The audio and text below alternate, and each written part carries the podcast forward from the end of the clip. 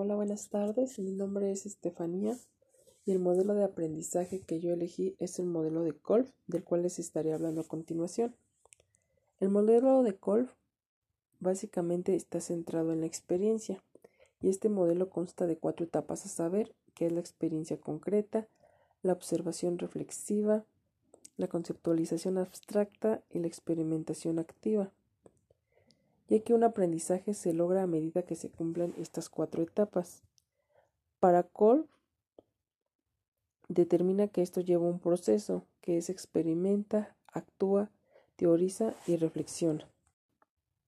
Con base a las anteriores propuestas, Kolb conformó un diagrama de cuatro cuadrantes que da cuenta de los tipos y características de los distintos estilos de aprendizaje que emplean las personas que es el acomodador, el asimilador, el divergente y el convergente, que a continuación le diré una actividad que favorece a cada uno de ellos.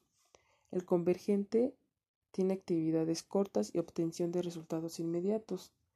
El divergente observa, analiza y reflexiona antes de actuar. El asimilador razona e indaga y analiza. Y el acomodador pone en práctica lo aprendido de manera inmediata. Kolf evidencia que no todas las personas aprenden de la misma forma.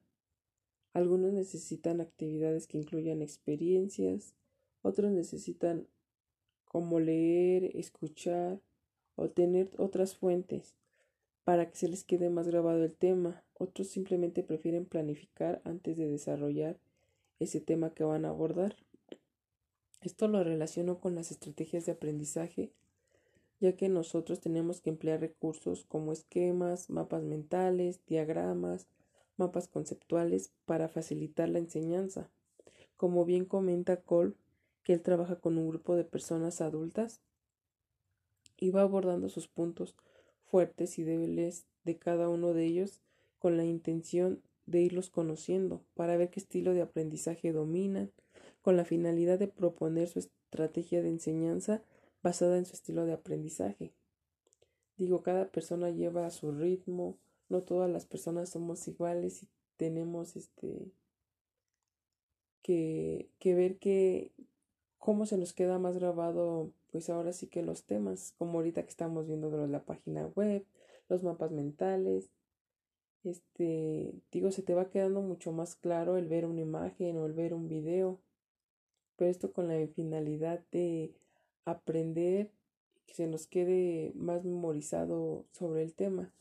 La tecnología, que hay que aprovecharla porque está súper, ahorita ya todo es indispensable para nosotros en nuestra vida diaria y académicamente. Porque vas aprendiendo y vas, este, pues ahora sí que te vas actualizando.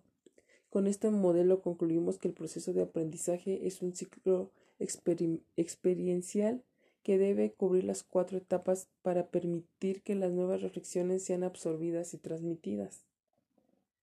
Bueno, con esto yo me despido. Esto es todo de mi parte espero que tengan una buena tarde.